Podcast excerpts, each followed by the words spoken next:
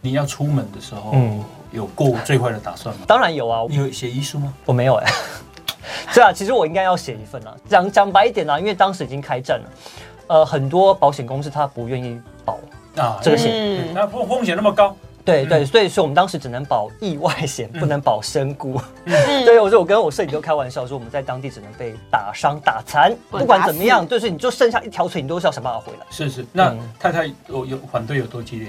是最一开始我说要去的时候，我太太跟我吵了大概好几个礼拜的架，她非常非常反对我去。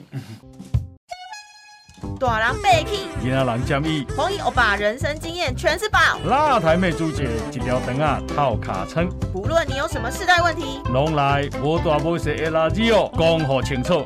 每周四在 Podcast，长辈少年的做伙来讲一个，小少来听无大无小的垃圾哦。大家好，我是郑红怡。大家好，我是朱姐。欢迎收听今天的波多波塞垃圾哦。好，我们 今天啊。啊，邀请到一位很特别的来宾啊，在台湾战地记者还真少，没看过。对，那世界上也很少了，那台台湾就更少了，而且还那么年轻。是是是啊，那俄乌战争啊，正在激烈的战争已经打了一年多了。对，是是是。那我们今天呢啊，特别跟大家邀请到是啊，到战地去当记者的这个啊，乡镇委。是红衣哥好，还有朱姐好，还有各位听众朋友，大家好。先问你一下，嗯，乡在台湾有几个姓啊？有其实这个字要念乡，要念四声。乡镇委对，因为乡跟乡还不同家啊。对，还有另外一个，它还有分哦。对，但是我有查过内政部的资料啦，就是不分啊一声或四声的话，在台湾大概有三百四十位。部分好少，部分三百四，三三百四十位。嗯，哎，大部分因为它是从商朝就有的姓，嗯，那当时商朝不知道哪一个王赐给他们家妃妾的姓啊，所以那个时候大部分住在目前的山东、河南这一带比较多。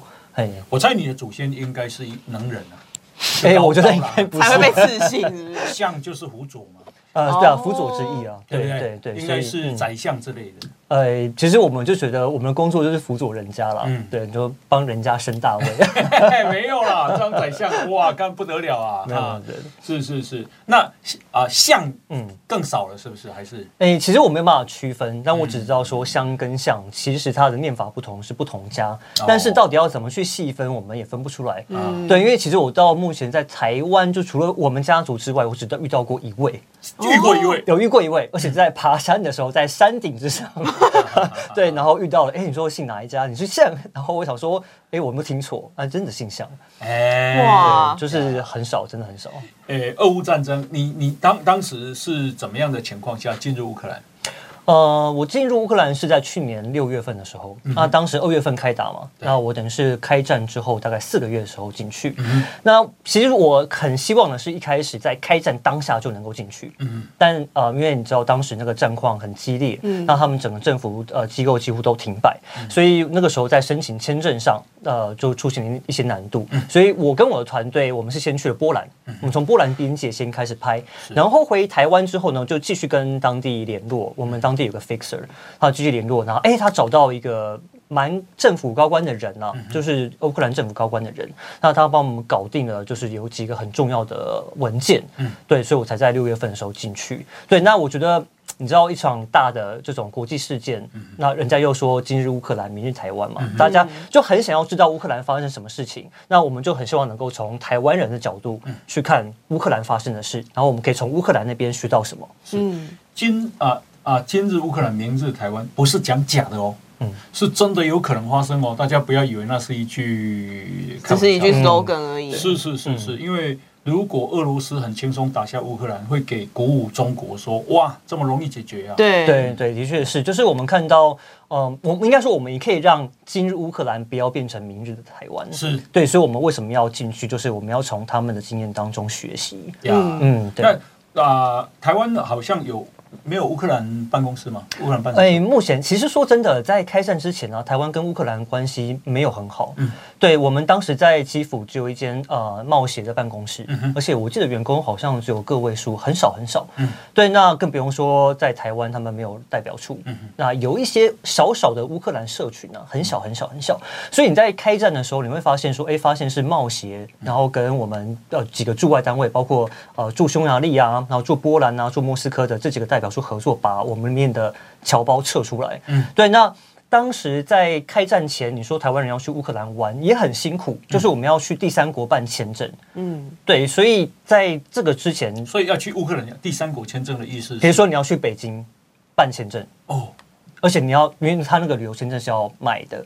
就是你，你就要需要付费去去申请这个旅游签证，所以在开战之前，大家都说，哎，台湾跟乌克兰这么遥远，然后又没有什么联络，那为什么要去看乌克兰？就有很多这种声音啊。但是我相信现在大家看乌克兰应该是完全不一样的状态。呀，要去啊，这个当战地记者，特别在俄乌战争的时候，其实我想啊。这个当事国应该也会很谨慎，他也怕你当间谍啊。哦，对对，的确是。所以这个我们在申请采访签证，应该说我们进去的时候要有要有四种签证。那有一个最重要的呃呃，对不起，有四种文件。那最重要的一个文件是国防部的许可证。我们的国防部没有，是他们的他们的国防部，乌克兰国防部的拍摄许可。因为你没有这份许可证，你就不能申请记者签证。对，你也拿不到，就是在当地的采访，任何东西都拿不到，就对了，你就进不去。所以我们当时是。他要求我们提供我们的护照，嗯，而且影本呢要从第一页拍到最后一页。哦，他要确认说你有没有去过俄罗斯，尤其尤其不可以去过克里米亚。OK，对，因为你知道这个有他的争端在嘛。对，然后呃，当时他要先确认过，等于是有点像身家调查。克里米亚或者你克你去过俄罗斯，大概就不会有关的国家。我有听过有人还是有进去，但是可能性很低，容易被当间谍。对，一定的，对，因为你知道在当时那种草木皆兵，而且人家。对你台湾其实都说实在没有那么熟悉，对我不知道你进来要干嘛。也是，对我说，哎，我今天要进去帮你们报道，我要去报道你们产况。但是他可能觉得说，你今天来窃取我们的资料啊，对不对？你知道我们在连在路上拍都会被当间谍，嗯，你就你就知道当时是一种很草木皆兵的情况。等下插个话，嗯，因为啊，其实因为我也换过护照，嗯，好几本，对，老实讲。搞不好新护照都没有看不到资料，但是他们好像都有连线啊，他们好像都有连线，就是有晶片，好像都有连线。新旧的他都看得到记录。对对对对，所以他就是我们想要拿，比如说我们趁机去换一本新的护照给他，他们当地在跟我，就是我们在办的时候，他们也说不要用这种方法，嗯，因为他们都查得出来。OK，所以乌克兰国防部要要同意。对，然后再接下来有这份同意之后，我们才能去申请，就是一般的记者采访签证。嗯哼，对，那这个就稍微容易一些啦。我有没有打，等于算是打。通关有跟他们的上面有都报告过了，所以在申请上比较容易。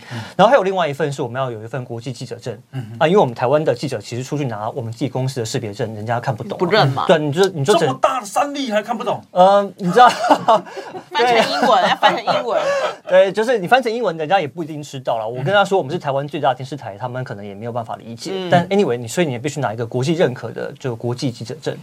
那我们进入到了，对不起，国际记者证去哪申请？那台湾就有了，我们去记协。哦，台湾的记者协会，对，台湾记者协会，这个很发国际记者证。对对对，你只要去申请，然后去跟他们说，哎呦，有有个担保人证明说你是在呃媒体工作，嗯，那基本上都很快，然后付个费用就就可以拿到。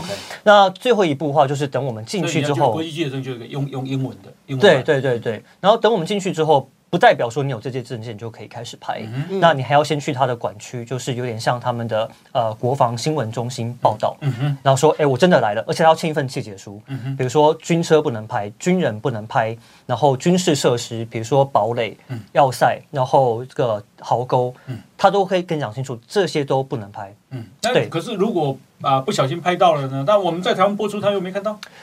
但是应该是说我们在拍摄当下，我旁边就有个人跟着我们哦，随行。就我们的随行，他其实也是在盯着我们在干嘛。嗯，对。所以比如说我们呃有一次在路上看到一台军车，那我们很想拍，我们他就立刻把我们就是压下来，就就制止我们了。对，而且我最我就记得有个最夸张的一次啊，是泄露军对，我们在一个海边哦，我们在海边拍。那其实海边真的没有什么，那你后面就是空空的。然后，但是就是海边的很远很远的地方看得到，好像有个起重机，因为你知道奥德萨它是一个港口嘛，对。然后它那个起重机好像是他们这个呃粮仓出口的地方。哦。他说这可能会拍照，叫我们打马赛克。嗯嗯。这么远。对，就是我那个肉眼，我都想我根本就看不到。他们说不行，非常谨慎。对，就是他们呃新闻官还会再跟他们总部报告说，哎，他们要来这边拍，可不可以？就是其实。每一个要拍摄地点，他们都先审核过。那如果你有所谓的意外之举，就是突然之间新增的行程，他们都要报备。嗯，对，这个叫战区采访许可吗？呃，战区采访许可，对对，哦，所以要备妥四个四种证件。对，那我们在比如说路上都会经过很多的检查哨啊、哨所啊，他们都要检查，就是基本上就是国防部许可证，然后刚这个战区的许可证，然后呃刚的提到这个护照，这三份，原则上都是要给他们看，随时准备。所以你在战区采访的时候，你要要穿一件啊背心或夹克，后面写 praise 吗？呃，我没有特别穿。那我们，因为我们跟的，呃，应该说我们总共就我跟摄影，然后还有我们整个团队，其实还有好几位了。对，然后一个 team 这样去，对，一个 team 就是包含当地的这个地陪，就是整个 team 一起走，所以他们其实都会帮我们解释。你你是文字。对，我是文字，然后还有一个摄影，摄影，对，然后还有吗？三 D 还有三 D 没有，就我们两位，两个，对，然后其他的就是还有一些当地的人员这样，所以他们都会帮我们解释说我们的来的目的，嗯，然后帮我们解释。那我刚刚也提到说，为什么不要穿一个 press 在身上？为什么？因为在战地的时候，你穿 press 是标靶，俄军专打记者啊？为什么？真的，你你仔细看哦，很多有被打死的记者身上都穿着 press，嗯，真的真的，因为他觉得你来。宣扬了另外一个国家的状况，对他们不希望这种事情发生。而且你知道，俄国非常重视 propaganda，就是非常重视宣传。嗯，那你今天这种来帮我的敌对国家做宣传的，我一定先把你打死。他控制资讯就对。对对，所以你看到很多很多优秀的外国记者死在战场上的，都是穿着 press 被打死的。哦，那你就写 not press。呃，没有，就不穿了，就是当个一般的，就当一般的人呢，这样子。了解，开玩笑的。对对。所以啊，当记者，当战地记者，其实有它的危险性。当然，当然。那你要出门的时候，有过最坏的打算吗？呃，当然有啊，我可以先讲，是最一开始我说要去的时候，我太太跟我吵了大概好几个礼拜的架，她非常非常反对我去。那当然，到到后来这个战况越来越就是啊可控之后，她才慢慢的比较放心。但是她呃另外一个担心的点是说，因为我刚提到我们当地没有代表处，冒险撤退了，那我们如果进去发生问题，我们要怎么撤退？冒险到人。冒险在基辅，因为他那时候撤到波兰去了。那如果里面发生什么状况，我们又没有所谓的撤退路线。嗯，我第一时间我的确是没有想过这个问题，所以他当时在跟我 complain 的时候，哦，我有很仔细思考过。哎，对，如果现在发生状况，我要怎么走？对，所以我们后来进去之后，当地的 fixer 有跟我们调，比如说，哎，假如我们今天这个基辅被炸，呃，基辅跟奥德萨被炸，我们不能逃，而是我们要先躲到一个地窖里面去。是，然后等到这一波空袭结束之后，他从另外一个远路。把我们送到斯洛伐克去，他有把那个规划路线画出来给我们看。对，那这是第一点。呃，然后第二点是说，我讲讲白一点啊，因为当时已经开战了，呃，很多保险公司他不愿意保啊这个险，那风风险那么高。对对，所以说我们当时只能保意外险，不能保身故。对，我说我跟我摄影都开玩笑说，我们在当地只能被打伤打残，不管怎么样，就是你就剩下一条腿，你都是要想办法回来。嗯，因为你被打死就什么都没有。对对，真真的是这样。是是，那太太有有反对有多激烈？就吵架吵得蛮凶的。嗯，对，然后只要一谈就吵，一谈就吵。嗯，对，然后也是后来了，慢慢安抚他。在乎你。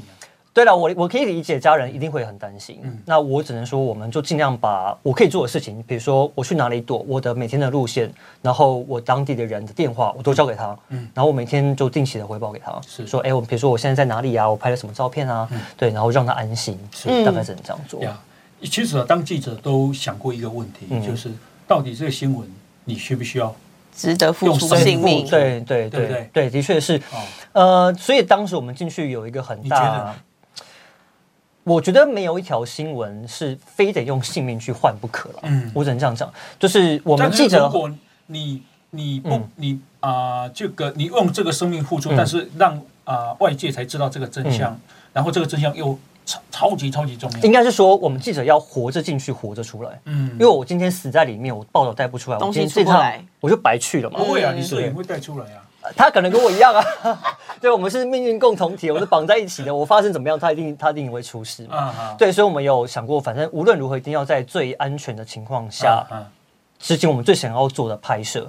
那你说，我们其实很想，当然我很想很想去最前线交战的那种嗯，枪林弹雨啊，火炮的那种情况下，我当然很想去。我也觉得，身为军事记者，我。我很想去现场看看，我觉得是那一个人生的一个勋章或者是一个成就，对。但是后来在评估各界的方向，比如说有没有人可以带我们进去，嗯，而且当时有个状况是说，我们找到人带我们进去，但他说呃，我们进去的话要先帮他们买防弹衣、买装备，还要钱。嗯，那我觉得 OK，你是事前先跟我讲好没有关系。但是呢，在我们出发之前，他又说。哎，他他要新增新的东西。哎呦，今嘛就是哎，这样给你丢关给在一对对，但是这个状态就是说，那我担心说，我今天进去到最里面了，那你我今天你今天开一个新的条件给我，我我没有办法达成，我不得不我就出不来哎，我我被你绑住，我出不来，对对不对？那我要对我的家人跟我的摄影的家人交代，所以我们后来就放弃了这个行程。那你是后来怎么说服太太的？嗯，我就是把刚刚讲的规划路线画给他看，然后把当地的 fixer 传给他看，而且我跟他说。因为其实这些枪林弹雨的画面，在呃，比如说 C N N 啊、B B C 啊，它其实大型的外电它其实都有了，嗯，而且他们甚至其实不用到进到最前线，他们只要跟当地人合作，嗯，当地很多自媒体啊，他跟合作，他们也可以拿到这些很惊悚的画面。是，那我们就换个方向说，我们想要今天进去是想要看当地乌克兰民间。怎么去面对这场战争？嗯，所以我们走的是比较民间的部分，比较二线的部分。呃，就是比较民间，然后跟少部分的政府层级的这个方向。其实这个我补充一下啊，啊，在所谓的 ISIS 伊斯兰国，嗯，ISIS 的恐怖分子的时候，那么啊，当时他不是造成世界上恐怖分子吗？他一他一直在用非常凶残的方式威胁全世界。对，嗯，就是说啊，我抓人质，对，砍头给你们看。啊，你不然你屈我的条件，嗯嗯，其中就有战地记者在里面了。对对对，没错。日本就有女记者被抓走了。呃，对啊，也有日本的记者被被砍头。被砍头。嗯，对对，嗯对，所以我们会评估嘛，就是今天这个，假如很不幸的，我们真的被俄军抓走的话，那他们是不是会执行这么残酷的方式对待我们？我们评估可能不会。嗯，对。然后在当地，嗯，你说真的要被炸到被。其实就是后来，我这后面我可以讲到的部分，就是说，因为乌克兰真的太大了，嗯，你今天他就算用飞弹攻击了全境。你会不会打到你？这有关是几率问题啊，那不是百分之百保证。嗯，对，所以我们是有办法去回避掉这些。你也是当记者，那个嗯，伊斯兰国在砍人头的画面看过吗？看过啊，所以其实我们穿穿红色衣服，对不对？对，我们呃，消失的国际还有另外一组，我我深知他才是真正的战地记者，他他也去过阿富汗，去过叙利亚。所以我跟他说，那你为什么不去拍 ISIS？他其实。一样的说法，他说 ISIS 是不可沟通的，嗯，你就不要去。嗯，那比如说你像现在的这个塔利班，嗯，哎，他愿意跟外界沟通，对，那他还可以去跟他，他他就可以去采访。嗯，所以说我们在呃选择上是有一些啊，你知道这个这个条件在。那你有问爸爸妈妈吗？说我我要去战，他不知道，他不知道，他不知道。等到我回来之后，我才跟他说我从乌克兰回来了。嗯，哇，嗯，我完全没有让他们知道。是，对我摄影也是啊，我摄影在出发之前，他也完全没有让家人知道。是，对他们就只有说，哎，我们这样出去了这样。这个哦啊，讲一下就是说，战地记者有他的很，就是内心上的挣扎，因为要兼顾家人，也怕他担心，也怕真的危险。嗯，可是。那个要完成那个任务，这是你的使命，这是我职责了。是，你可以讲使命感。对，尤其是去了一趟乌克兰之后，我真的学了很多东西。我才去两个多礼拜，嗯，对。然后你看我回来，我不但做成了两集的报道，我还出了书，对。然后我还有很多的经验可以分享，你就知道那个密度跟那个强度，资讯量是非常非常大的。OK，嗯，呀，那你有写遗书吗？我没有哎。是啊，其实我应该要写一份啊。其实，但是我们说实在，我们这个工作不可以改嫁，真的不能让你当战地记者。我一定要活着回来，我才不会发生这种事情。对对啊，那其实我们消失国际，因为常常在外面跑来跑去啊，我们经常搭飞机，甚至在你说危险性，我们在疫情期间，我们都在外面跑啊，嗯，对不对？然后当时大家都还在呃很紧张的时候，我那时候就已经把口罩脱掉了，嗯，对。那你说这有没有风险？也是有风险。有病毒的风险，有战争的风险，但是我们就是要去面对啊。是是。那呃，这个你你去那边啊，这个采访，那你你你你当时选择地点要怎么选呢？哪哪里是最你觉得最可以表现？呃，应该是说，其实，在战争爆发之前，我就曾经想要去乌克兰，所以我已经先做过了研究。嗯。那在战争爆发之前，我原本设定的，我我自己规划申请吗？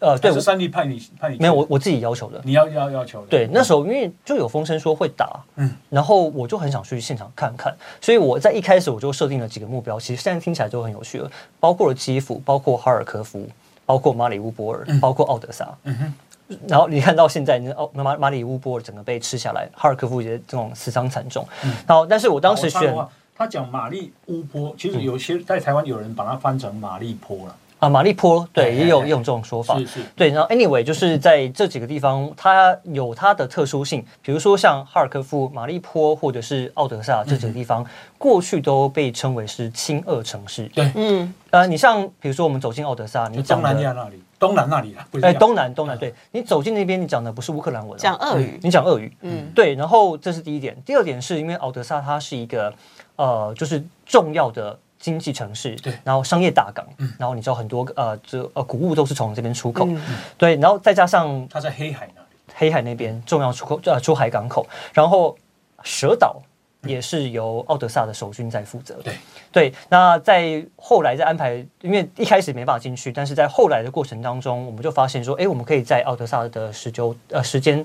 停留久一点，嗯，然后再去基辅。那基辅的话，当然是因为它是首都，嗯。那另外一方面，其它附近有一条有有几个很重要的城市，比如说布查、嗯，伊尔平，那整个被你知道就是。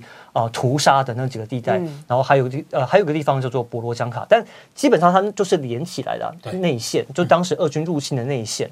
对，那我当时就想说，我们要去看看俄军对当地所造成的影响。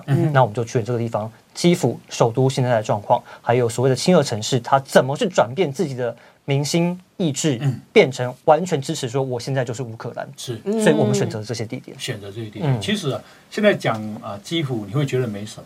可是基辅刚开始的时候是其实是非常危险，是对俄国其实是想把基基辅轰垮，然后让他就就投降了。对他们当时就是想要长驱直入，直接把基辅拿下来，然后直接呃扶植一个新的政权，对，然后一个亲俄政权。但因为就是没有没有没有顺利的进行，所以才会发生布查伊尔平跟博罗江卡的这些屠杀的事件了。然后其实我们走去现场，那真的很惨。我说真的，我们这个时代离战争太远，非常遥远。嗯。我说真的，我自己在从事记者生涯里面，我现在三十七，三十七岁。对，我在从事记记者生涯里面，我我跑过天灾地震，然后我看过这个呃大楼倒塌，我看过坠机，其实那种状况我大概都见识过。嗯但是我觉得战争完全是另外一个层面。嗯，这个不是我过去任何的。采访经验能够拿来比拟？嗯，我先讲呃大楼好了，就是我们一般说看到，比如说呃火烧大楼，那大概就只有啊浓烟，然后外面有黑漆。那如果你今天说，比如说呃这个瓦斯爆炸，了不起就玻璃破了。嗯，但是我看到那个大楼是天哪，它整个楼梯间被炸烂。嗯就是你今天有可能从十楼走出来那一瞬间，你发现下面就不见了。嗯嗯，对，然后你不用说它阳台就全部都裂掉。嗯，然后那是民宅是不是？哎，对，因为俄罗斯后来几乎都炸民宅哦，民间设施。对，那这我可以稍微插个题一下，说为什么会炸到民间设施？是因为呃，有有两种说法，一种是要造成恐吓，让民众呃愿意去投降；那另外一种说法是因为你知道当地有很多间谍，但是间谍他在回报坐标的时候可能报不准，所以以至于俄罗斯他轰炸就轰炸。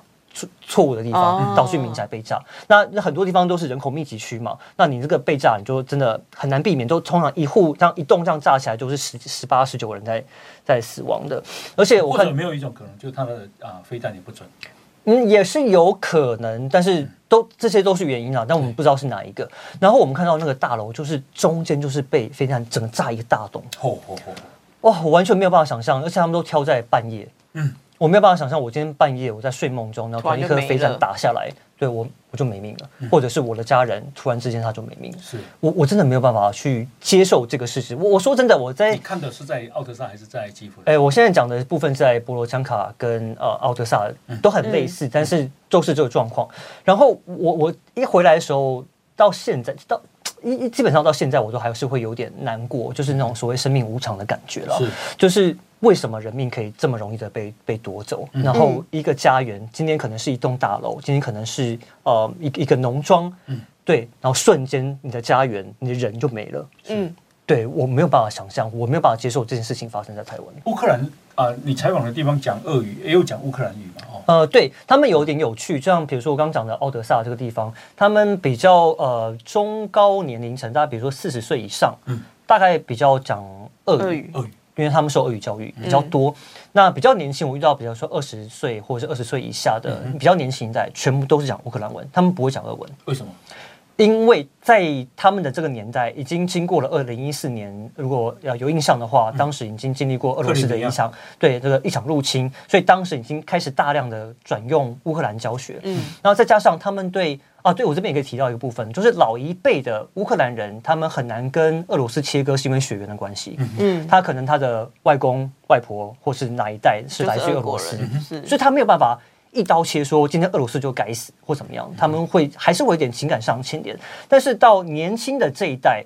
他们已经更遥远了，或是他完全没有任何连接，所以就是说啊，我就是乌克兰人啊，就像台湾就挖挖九台湾狼啊，对，就是说我我今天干嘛要跟你俄罗斯好来好去？祖先来自河南。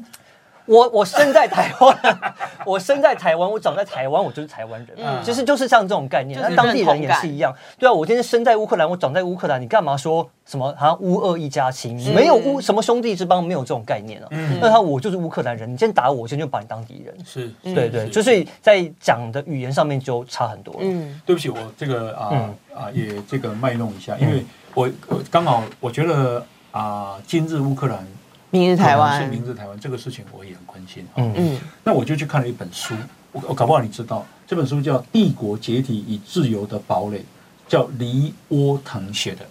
嗯，那这个黎沃腾他是啊维吉尼亚大学的博士了哦。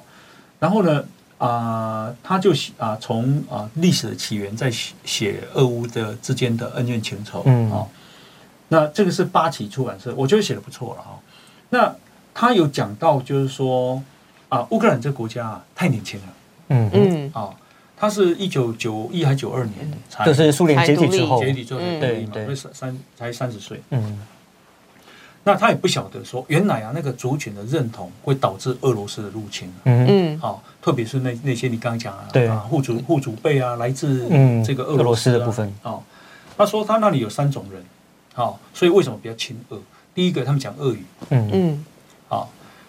第二个事情是他俄国籍还住在乌克兰，嗯，有可能。对，第三个是他是乌克兰籍，但是恶意，啊，也有，对，也有也有。他说这三种人啊是。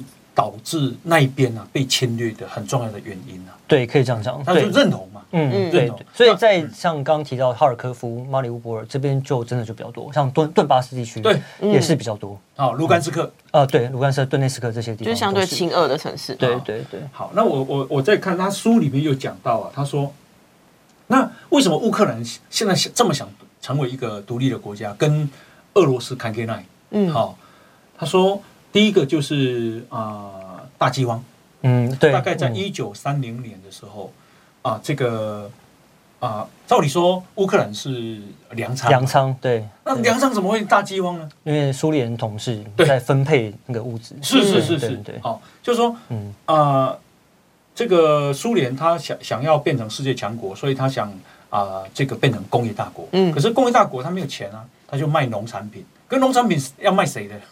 嗯，卖乌克兰那边的，因为那粮仓嘛。对，因为结果，可是俄罗斯本土，哈，就他不舍不得卖，哈，利息我亲生，这些用诶，这些用用诶，哈，这样子。所以呢，他就有有有分呐，哈，那有分哈，导致后来的粮食被拿去卖，都一直卖乌克兰的。后来那粮仓还还还啊闹饥荒，大饥荒，导致死多少人？上万人啊。几十万，我看书他是写说，呃，统计不同了哈，也有三四百万，最多是统计七百五十万。哦，如果是这样，你你怎么会跟俄罗斯认同呢？对对，好，这是一个，然后啊，另外一个是车诺比电厂。OK，嗯嗯，呀，好，车诺比在乌克兰，结果呢，这个啊，这个车诺比发生的时候，以北以俄啊这个苏联为那个首都的，他他就掩盖，嗯，反正是。死人家，死别人家的，死家人，嗯，还要掩盖。后来他们才知道说，我们会死伤那么惨重，是因为他掩盖，嗯，是就是就是不不想让居民知道真相，对，才会死伤那么惨重。哦，那第三个就是他们对啊这个乌克兰的文化语言强加啊。教育啊，俄罗斯的洗脑了，对，类似这样，的确是，哎，所以他们很反。对不起啊，这我只是要看，没有没有错，没有没有没有错，他的确是这样。像你们看到，就是最近应该说前一阵子曾经被占领的城市，对，俄罗斯进去第一件事情就先断你的网络，嗯，然后开始断你的电视台，然后开始转换成俄语的频道，是，对，你就可以听到俄罗斯的呃电视台，然后呃广播，嗯，对，然后学校老师开始。要求你开始教俄文，然后教俄国的历史。嗯，对，这就是文化洗脑的一个概念，没有错。他他们就一直以来就是干这套。哎，那你消失了国界的记者，你到到全世界去采访，然后现在去当战记战地记者，你英文怎么那么好啊？其实我们英文没有到非常好啦，只是我比较敢讲了。嗯，对，那呃，说实在，你今天不是到美国，大部分国家可能英文程度也跟我差不多了。就是没老意思是说，就是我们讲可能没有到百分之百标准，然后但人家听得懂，我也听得懂。是对，然后我可以抓到人家的呃想表达的意思。嗯，对，那基本上不会有太大的问题了。嗯，那你在那边当战地记者有碰到危险吗？我说真的，危险都是。已经发生之后，我们才意识过来。嗯，那比如说我，我们有一次就走在路上，呃，在一个市场旁边，那突然听到 “bang bang” 两声，嗯，很大概有一段距离哦，但是我们听到就不对，嗯，然后他们说那是飞弹炸到东西的声音，在一公里外，一公里外很近，在一公里外，而且你知道当下那感觉就很神奇，就是爆炸声音爆发的同时，你会发现全整个街道人会同时转向同一个方向，看。看在哪里，而且他们可以。听声辨位，嗯，就说大概多远几公里的地方，那我家人在不在那边？电话就拿起来打。哦哦哦，对，电话拿起来打，就打起来打，或者说你在那边的家人安不安全？嗯，对，就赶快赶快问。所以他们大概有这样的一个能力在。那另外一方面，你说。我觉得生活感觉很奇妙，就是我我称之为活在俄罗斯轮盘之下。嗯，因为我刚刚提到，今天俄罗斯它要轰炸人，它不是轰炸军事设施、重要基础设施，它轰炸民宅，哎，嗯，对不对？所以就是感觉就是你今天不管哪里都有可能被炸。什么时候轮到你？对，就是人人有机会，不知道什么时候轮到你。我我当下的感觉其实是这样。那我一开始进去的时候，我会。有点害怕了，就听到那个防空警报，在台湾听到防空警报，你根本没感觉啊，就因为是演习，那演习啊，我就躲进室内或者进个超商喝杯咖啡，然后演习结束了我就走出来，没事嘛，感觉。但当地不是哎，当地的防空警报响起来，代表说真的有个飞弹飞过来，你赶快，要飞到哪里去不知道。嗯。而且你看，比如说他们呃，他们的防空系统没有像呃，应该说没有这么这么完善啊，我只能这样讲。乌克兰的防空系统对，那我说他们想的时候，他不会针对某个特别区域想。那你知道，一个奥德萨就比。快要比台湾大，我没有印象没有记错的话，那他想的是整个欧德萨一起想，嗯，有点像说，哎，今天可能飞弹往台北飞过来，但高雄想的防空警报，啊，你到底要躲不躲啊？你距离来说的话，对啊，你你根本不知道要躲不躲啊，就是那种恐惧感，就呃，到底要是我了吗？换我了吗？对，所以其实后来就出现了另外一种很奇特的情景，就是你在路上看到有人，就干脆就。放松，平行时空，我就喝我的咖啡，你就让你的防空警报继续响，反正我命就在这条，我就活在当下。嗯，我被炸死我就认了。嗯嗯，就就后来就有点像这个气氛。其实哦，我觉得战地界的有点像什么，你知道？像在美国啊，有一种人专门在研究龙卷风。嗯，专门往中心跑。对，因为你你你不去那个龙卷风附近，或者是。啊，台风眼追着他跑，对，你就拍不到画面，对，你又不知道它威力有多强，对，没错，没错，你没有办法研究嘛，对，可是你又真的先身陷险境，没错，没错，你不晓得那个龙卷风就乱跑嘛，你你没办法预测，对，对，然后你开车嘛，其实那个。不要说车了，其实卡车或者是飞机都把你飞，啊，都整上去嘛。然后电影里面好很多都有演。对对对对对。啊！那其实我们都想象过，我们在当地假如被炸或者那种，其实我们都脑海中一定都有想都有想象过了。是。但是就我只能说，因为我们是去工作的，那就先把这些情绪先放下来。好，我很好奇，因为你你是第一次做战地记者嘛？嗯，对。你这样子去两个礼拜回来，不会有所谓的就是创伤症候群之类的情感吗？呃，就像我讲的，其实我一开始时候我没有发现我有。那一开始没有发现，我一开始没有发现，因为我一直很投入在那个工作的那个情绪跟情境的使命感，我就就做做我的节目，然后写我的书。但是我一直到后来，就是开始最近应该说前一阵子开始上呃有些节目去分享。然后有一次我是被自己的反应吓到，嗯，因为那时候我回我的母校福大去跟学弟妹讲这个战争的采访经验。那我刚刚讲到刚刚就是有一户大有栋大楼在一个晚上被炸，十八个人死掉的那个过程当中，哎，我突然发现我哽咽。嗯，还是不免激动哈，想到那个画面。对，就是，嗯，你你没有办法想象，他他其实呃藏在心里面。我相信我们很难体会啊，郑维看到的画面，因为我们从来没有看过。对，然后那个我相信那个声音应该也很震撼。我们一辈子哪听过炸弹爆大爆炸的声音呢？我我希望大家都不要听到了。当然当然，对对，你以前在当兵听过的子弹、枪声、炮声那些听过就好了。但是就是真的真的，就一般平民都。真的不要接触，战争真的很可怕。那那你你听到的啊声炸弹的声音是不是？对，那个飞弹两枚飞弹的声音。嗯，那飞弹飞过去的声音是？其实飞弹飞过去听不到。因为它都有个咻咻，哎，其实这后来有人跟我分享，因为飞弹跟炮弹是两种不同的弹体，洪哥你知道？那飞弹其实它速度太快，你你一直要到它爆炸那瞬间你才会听到。但是呢，你炮弹你可以区分，因为炮弹它有远程跟近程，这是当地人跟我分享的。他说你要怎么区分？说先炮弹会不会飞过来？你就听那个声音，它那个出来会有个嘣的一声，嘣。然后会，然后可以会听到那个咻咻咻咻咻咻咻咻咻咻，然后发现越来越大声的时候，你就赶快躲啊！对，那那是怎样？我还没有马马，就像我们手榴弹丢出去会有几秒钟，对对，会有它，因为它会有个时间差嘛，你会先听到声音，嗯，然后就咻咻咻咻咻咻，你听到哇越来越咻咻咻越来越大声，哇，你你赶快赶快跑，嗯，对。但是如果你这样，你发现哎，然后声音就不见了，就那那可能它就是往其他地方飞。对，所以所以他们有有这个就是求生的训练，对这个训练。那听听久了，你可能就就会知道。那除了炸弹声，你还听到什么？诶，其实没有，我就主要就是那一次的声音很明显。那我呃，应该说飞弹爆炸的次数，就那两枚之外，我还有听过有一次在早上，我还听过一次。嗯，对，那那次被防空飞弹拦拦截下来。是对，所以大概就这两这两次比较明显。是是是，那有有看到很多尸体吗？呃，我没有看到尸体本本啊本本尸本尸啦，对，但是我看到很多尸体的残骸或是遗留的东西。它比如说像在基辅的那个有个广场，它就放了很多从俄军那边收缴回来的一些装备嘛。那其实上面都是俄军的士兵遗留下来的，比如说靴子啊、衣服啊。那当当时被烧死在你知道那个战车或甲车里面，所以你你知道那是什么？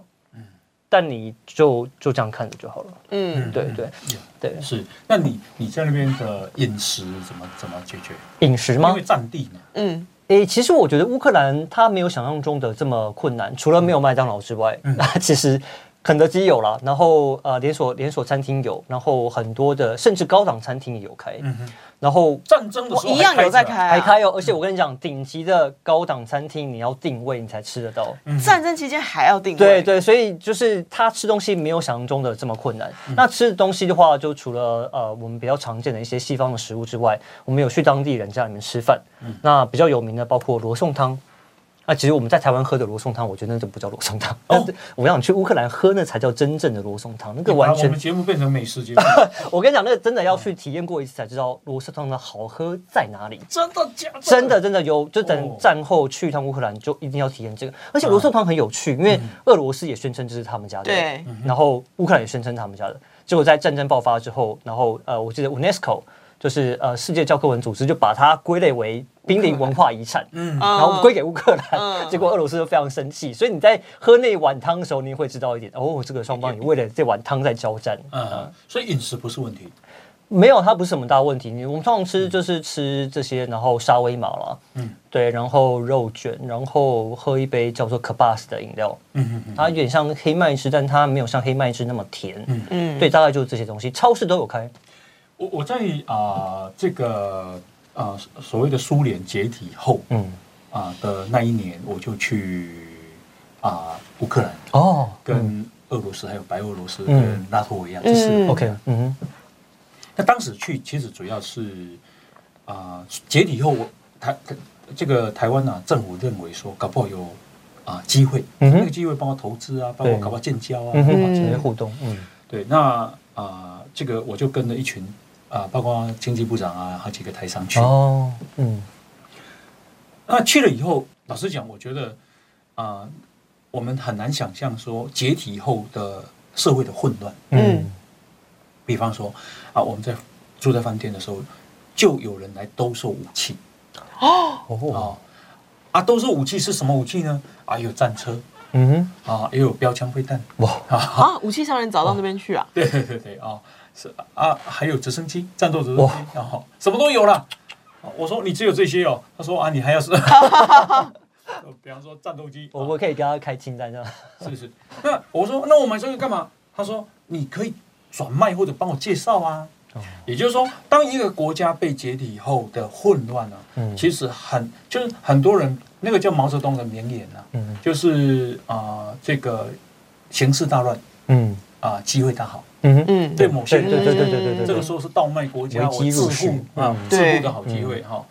第一个，第二个就是说啊，这个物价飞涨，对对，好，而且啊民生物资很缺。嗯，我我我进去的时候，哦，很多人来跟我要，比方说我的内衣啊，啊。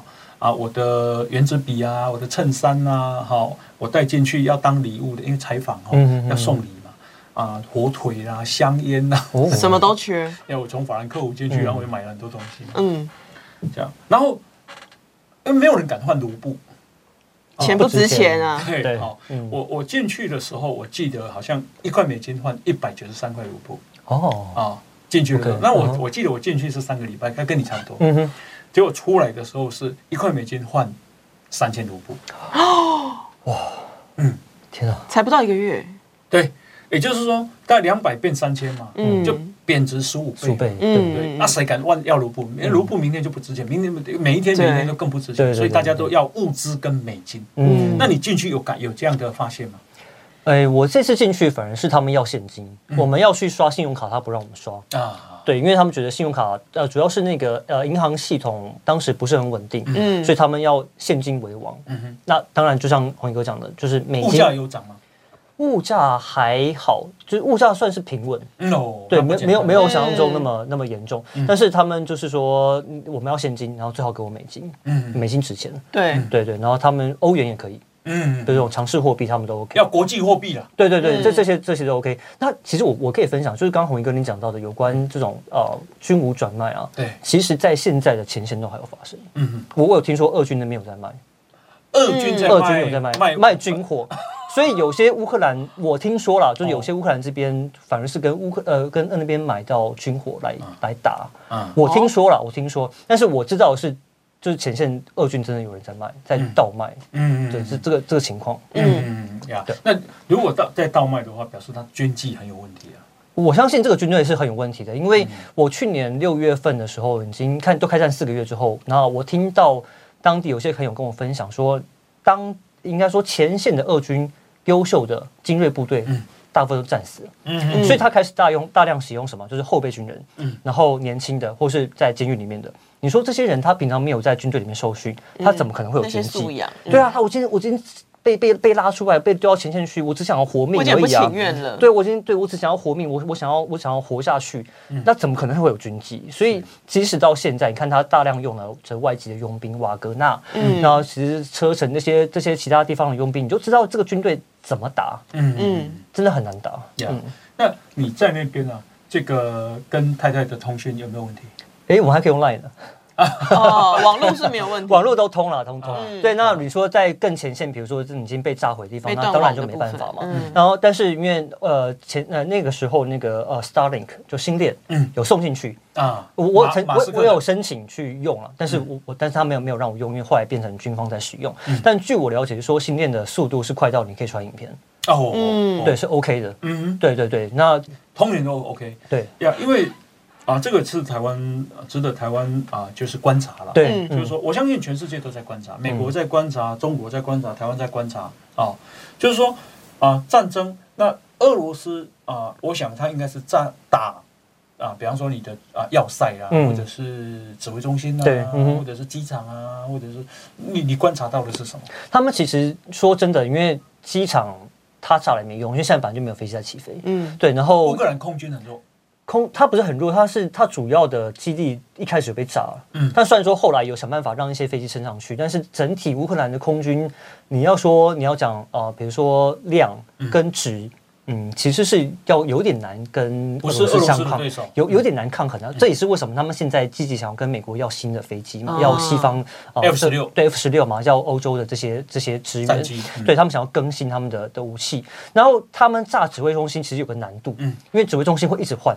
嗯，就是地方，它指挥中心不可能乖乖停在那边给你炸，对，所以所以之中它会一直一直转换，所以他们就需要大量的在地的间谍去帮他去了解说他现在换到哪里去。嗯但是像我后后来就提到，就是当地人的这种本土意识提高，对，然后让他们抓间谍抓的非常严，嗯嗯，但真的抓非常严，所以导致于他们后来在抓所谓的呃指挥中心或抓军队移防的时候，他们抓不太到，然后抓不到就只好乱炸，嗯，或是炸过去已经。那地方都已经离开了。是是是，这样。因为我为什么刚刚讲说，接着战争发生啊，它会摧毁你的通讯设施。嗯，只要你没有办法通讯，就没有办法指挥。嗯，对，对不对？哈，所以会让你变成聋子嘛。嗯，哦，那啊，这个啊，所以啊，这个那个什么，俄罗斯的士兵啊，据说有一次是被大量的啊炸死。